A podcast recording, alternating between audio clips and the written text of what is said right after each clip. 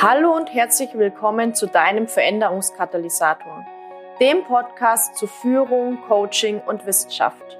Mein Name ist Jasmin Schweiger, ich bin Wirtschaftspsychologin mit dem Schwerpunkt Führung, Gründerin der Online-Akademie für Leadership Coaching und auf der Mission, Führung zukunftsfähig, sinnhaft und nachhaltig auszurichten.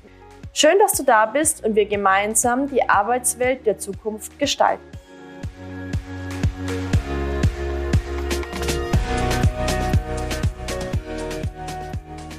Herzlich willkommen zu einer neuen Podcast-Folge und in dieser Podcast-Folge möchte ich mit dir meine Erfahrungen im Mentoring teilen. Und zwar aus zwei Perspektiven. Einmal meine Erfahrungen als Mentee und auf der anderen Seite aber auch meine Erfahrungen als Mentorin. Und ich würde gerne starten mit meinen Erfahrungen als Mentee. Ich war zahlreiche Male Mentee, zum einen in der Organisation, also als ich noch angestellt war, zum anderen aber jetzt auch als Selbstständiger, also seit Einstieg in die Selbstständigkeit habe ich eigentlich Mentorinnen vor allem, aber auch Mentoren an meiner Seite, die mich unterstützen, die mich begleiten. Und ich habe Mentoring in Anspruch genommen im Rahmen von bezahlten Programmen, aber auch im Rahmen von, ja, ich sage mal, kostenlosen Angeboten, beziehungsweise in der Organisation ist das ja auch irgendwie dann Teil der Personalentwicklung gewesen. Und wenn du auch schon in die andere Folge zum Thema, ja, was macht gutes Mentoring aus, reingehört hast, dann weißt du, dass es ja auch formelles Mentoring gibt und dass es informelles Mentoring gibt.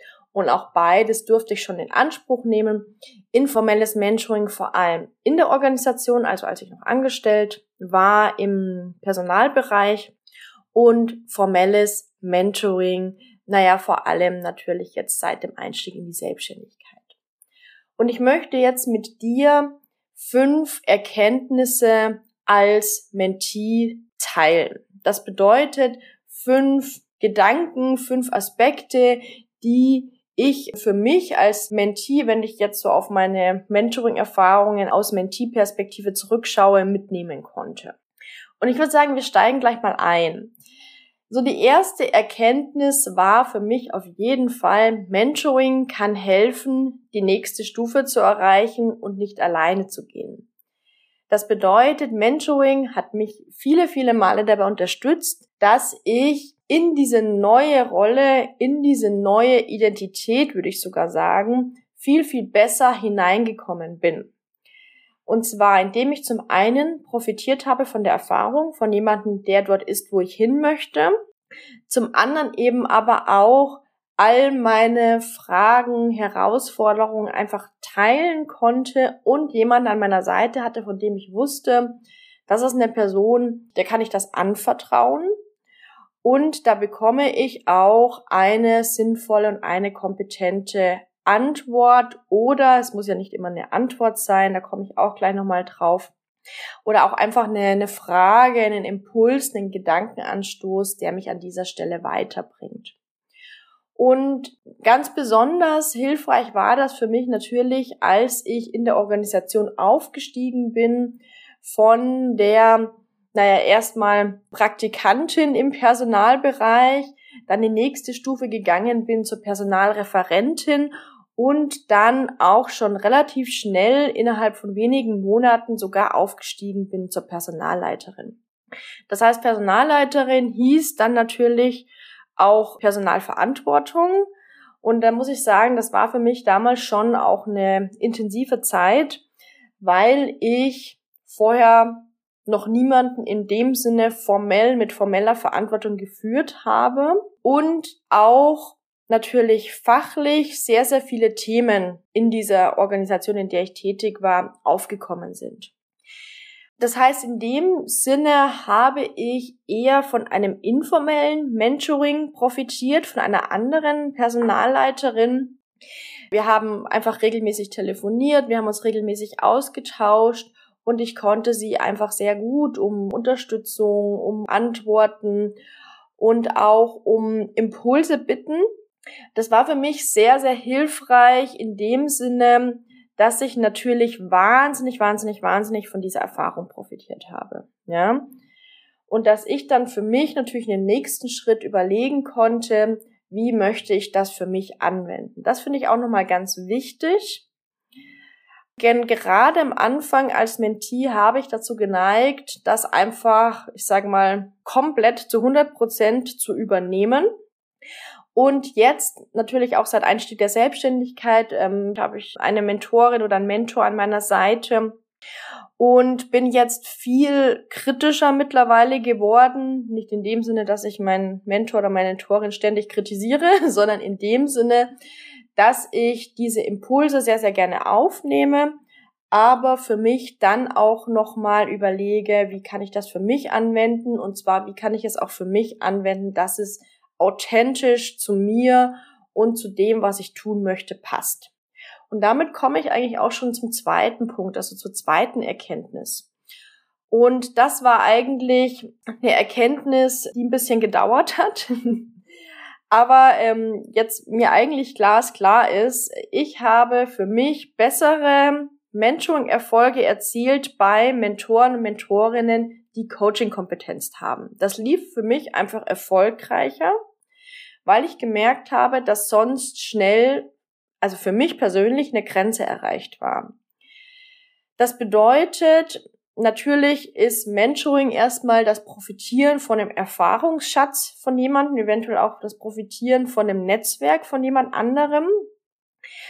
Aber es ist eben so, dass wenn ich von dem Erfahrungsschatz von jemandem profitiere, ganz schnell in die Falle tappen kann, dass ich das, wie ich gerade schon gesagt habe, einfach zu 100 Prozent übernehme, so als One Way Fits All und nicht mehr in die Reflexion gehe, passt das für mich. Und gerade bei Mentoren, Mentorinnen, die Coaching-Kompetenz haben, habe ich für mich erkannt, dass da einfach auch nochmal eine ganz andere Perspektive mit reinkommt, dass natürlich auch nochmal eine ganz andere Fragetechnik mit reinkommt, was einfach dazu führt, dass ich für mich bessere Erkenntnisse und bessere, naja, Quintessenzen rausziehen konnte. Also das bedeutet also die zweite Erkenntnis auf jeden Fall für mich war ein Mentoring bei Mentoren, Mentorinnen, die Coaching-Kompetenzen erfolgreicher und in dem Sinne einfach auch der gefühlte Mentoring-Erfolg war für mich größer. Ja. Dann kommen wir schon zum dritten Punkt. Für mich hat sich die beste Dynamik entwickelt, wenn ich in der Zwischenzeit, also zwischen den Treffen parallel über andere Quellen an den Themen weitergearbeitet habe. Das bedeutet, ich habe ja dann im Mentoring bestimmte Aspekte für mich mitgenommen. Wir haben bestimmte Themen, Herausforderungen besprochen. Wir haben vielleicht auch bestimmte Dinge dann erarbeitet, wenn da auch nochmal so eine Coaching-Komponente mit reingekommen ist. Und in den Monaten oder in der Zeit, in der ich dann auch nochmal wirklich über andere Quellen, also über andere Lernquellen weitergelernt habe, über ja Masterminds vielleicht noch dazu genommen habe, informellen Austausch mit Kollegen, Kolleginnen dazu genommen habe, Podcasts, Bücher, Weiterbildung, was auch immer, was es da halt so alles gibt, dass ich in diesen Phasen einfach am besten und am stärksten gewachsen bin und vorangekommen bin. Also das bedeutet, mit Dynamik meine ich in dem Sinne, dass ich da das Gefühl hatte, da hat sich viel getan. Das muss jetzt nicht nur ja im Außen sichtbar sein, das kann auch teilweise einfach innere Veränderungen sein.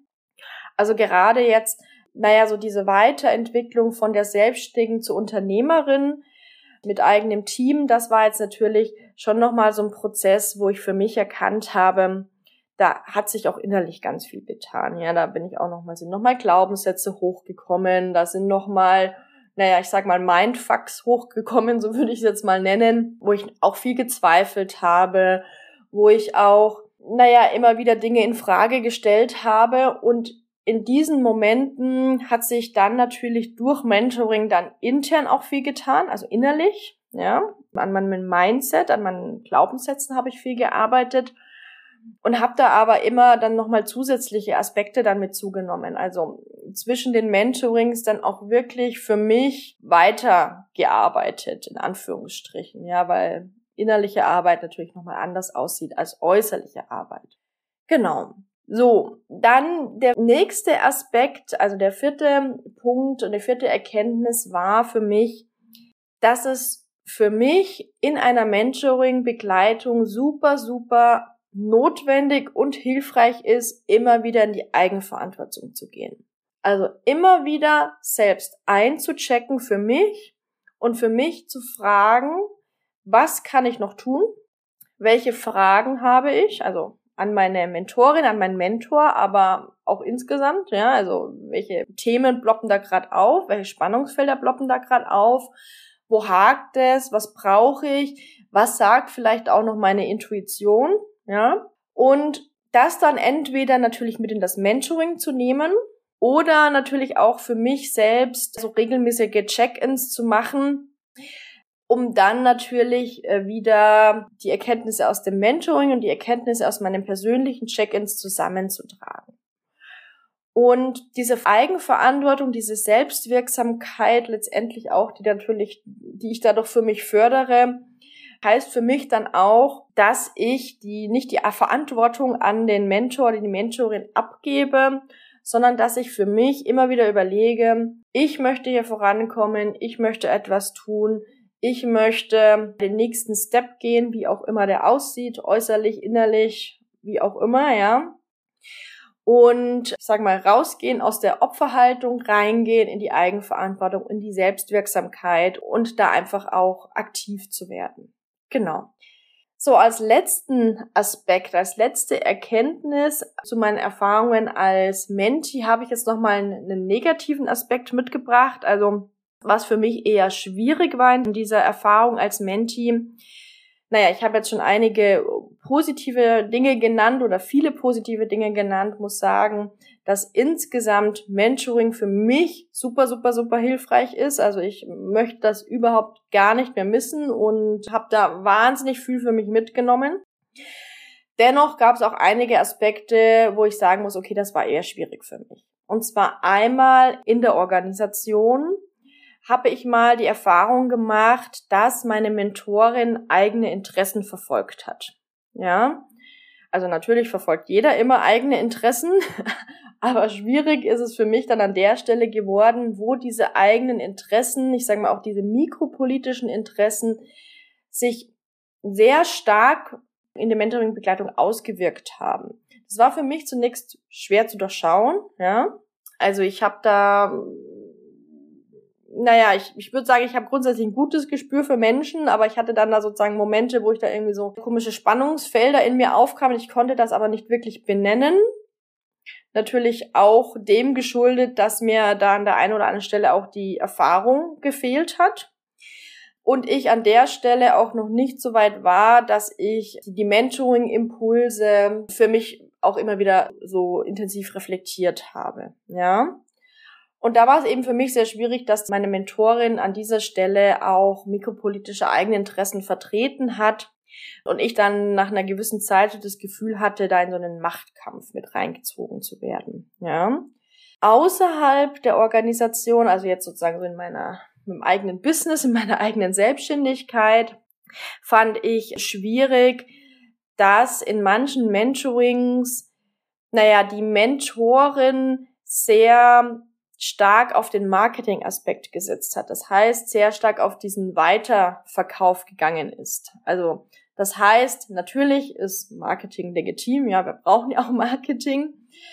Aber ich hatte dann so das Gefühl, dass am Ende einer Begleitung nicht mehr 100% reingegeben wurde von der Mentorin, sondern sie dann sozusagen schon das nächste Programm gepitcht hat. In dem Sinne, dass, naja, dass das vielleicht mehr oder weniger ähm, klar auch angesprochen wurde und dass dann dementsprechend nicht bis zum Schluss die Begleitung aus meiner Sicht durchgezogen wurde. Ja, also das ist natürlich jetzt schon eine, eine kritische Perspektive, aber ich muss sagen, dass ich es grundsätzlich vorziehe, wenn bis zum Ende einer Mentoring-Begleitung alles gegeben wird und man damit eher durch die Qualität der Begleitung überzeugt und eine hohe Qualität der Begleitung, ein, ein gutes Mentoring-Ergebnis dann natürlich auch dafür sorgt, dass jemand, also Mentee, Coachee, wie auch immer, dann sagt, okay, ja, ich möchte mit dir weiterarbeiten.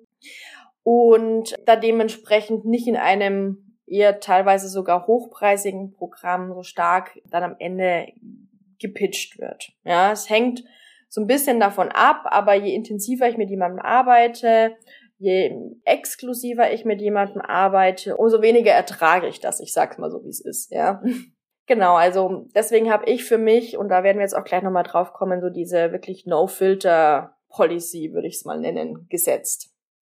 Also ich wirklich bis zum Schluss alles gebe und auch das Gefühl haben möchte, dass jemand wirklich alles hat, was er braucht, auch alle Fragen erstmal beantwortet sind, dann man auch loslässt, und zwar als Mentorin und als Mentee loslässt, weil ich glaube, auch eine Abhängigkeit ist nicht so gut. Ja, wichtiger ist, dass man dann auch als Mentee wieder mal einen gewissen Weg alleine geht oder vielleicht sogar einfach nochmal andere Impulse bekommt von neuen Mentor, neue Mentorin, um da dementsprechend die Perspektiven zu integrieren und das eigene daraus zu erschaffen.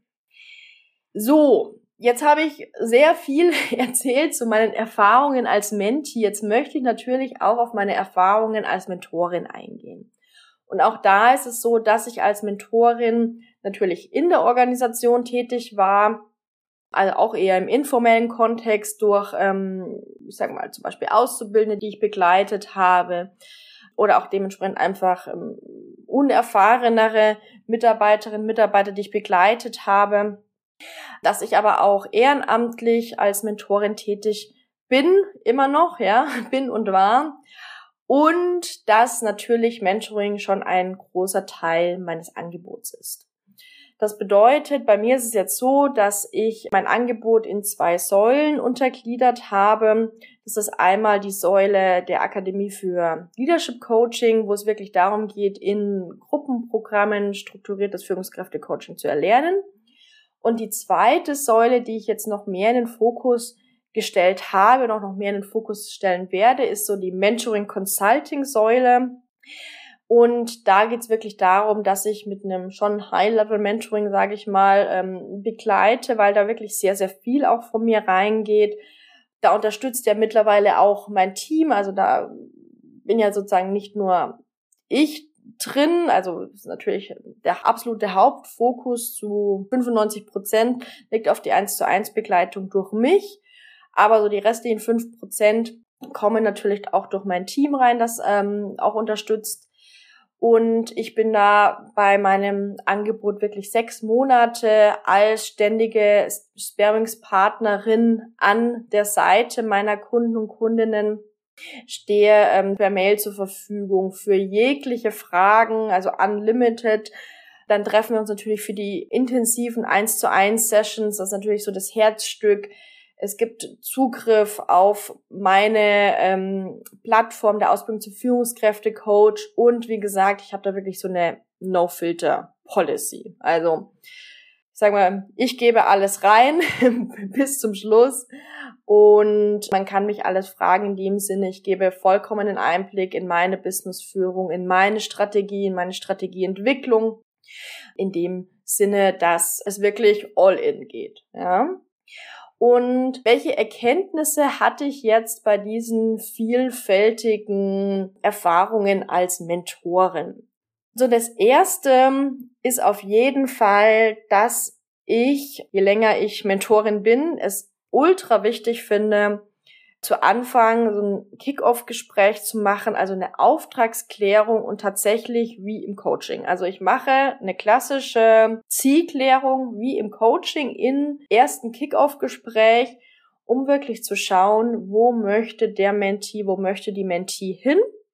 Was sind die Spannungsfelder?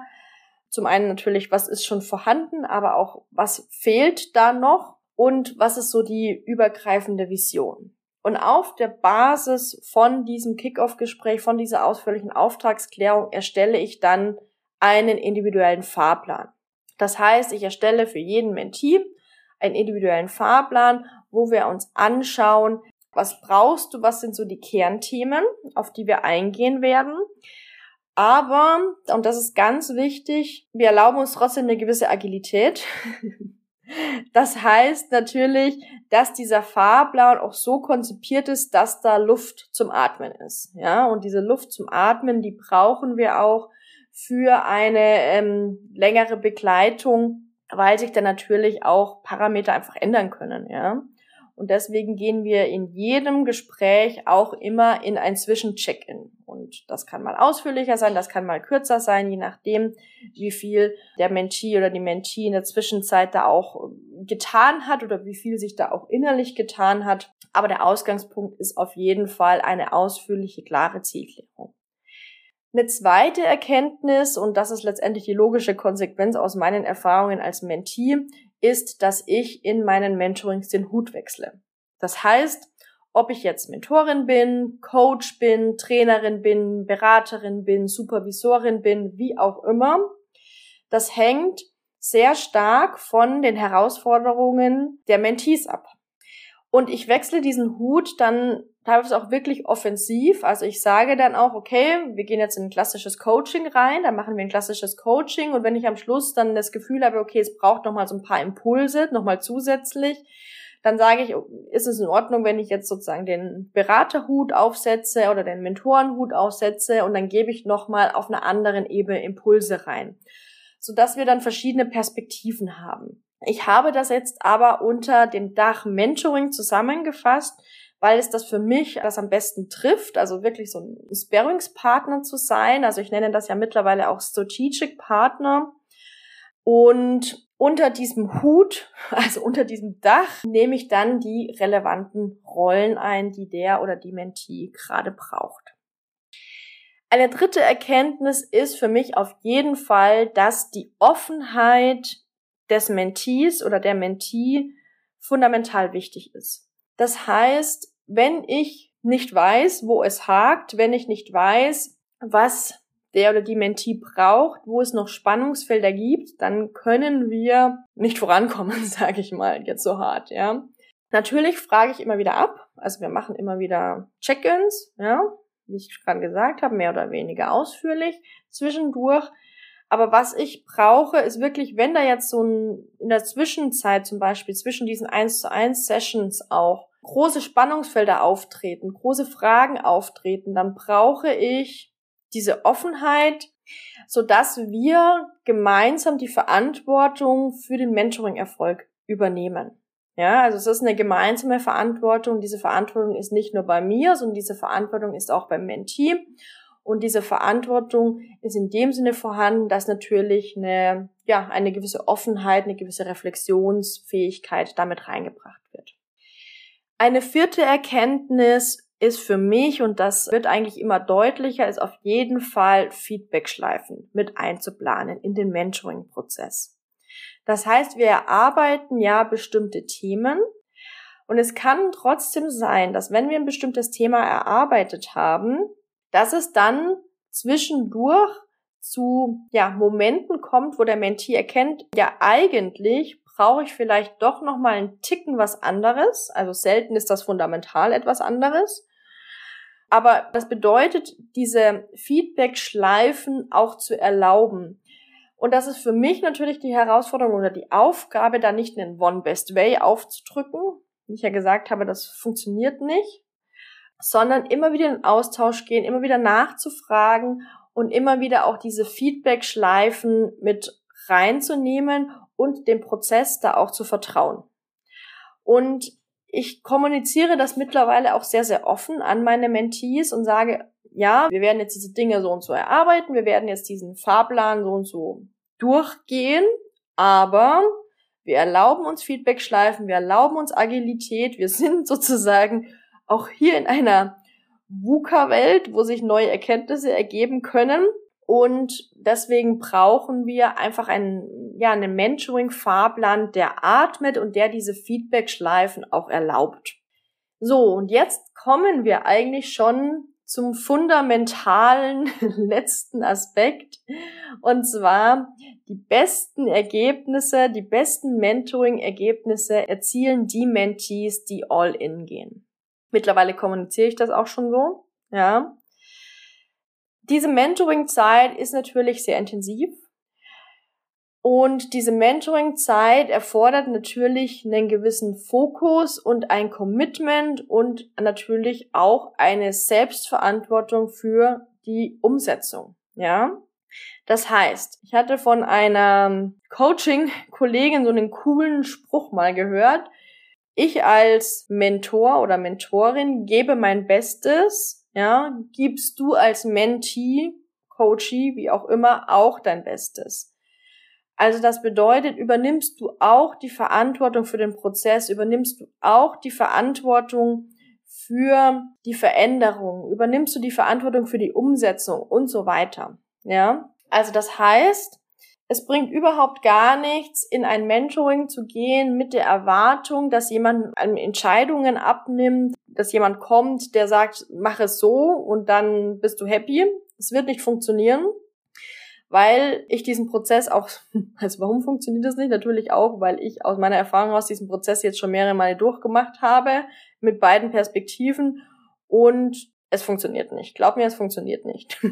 Es funktioniert nur, wenn eben der Mentee, die Mentee diese Veränderungsbereitschaft mitbringt. Bei der Veränderungsfähigkeit unterstütze ich sehr gerne, ja, bei den, bei dem Wissen, bei der Kompetenz und so weiter, was da alles notwendig ist da gebe ich alles rein, da gebe ich No Filter rein, ja.